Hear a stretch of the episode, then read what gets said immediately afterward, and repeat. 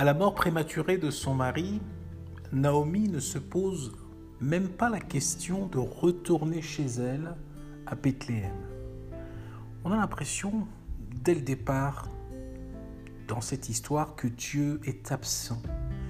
Car Dieu n'est pas consulté ni par Elimelech avant de quitter son pays suite à la famine, ni par Naomi après la mort de son mari. Étonnant.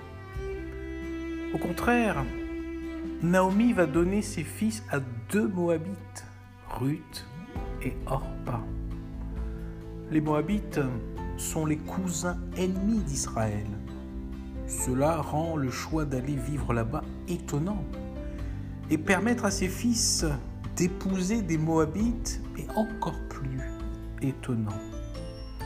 Déjà que les parents, Elimelech et Naomi, semblent un peu légers dans leur vie spirituelle, imaginez les fils qui épousent la culture, la mentalité et les dieux des Moabites.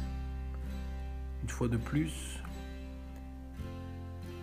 la mort prématurée de Machlon et Kilion, les deux fils de Naomi, Ruth chapitre 1 verset 5, est suggérée par le texte comme une malédiction.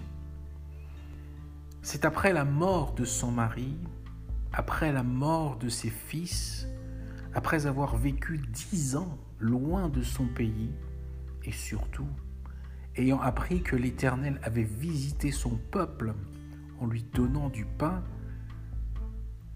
qu'elle prend la décision de retourner à Bethléem. Chapitre 1, verset 6. Alors je ne veux pas être dur avec Naomi, car je pourrais m'y retrouver sur certains points.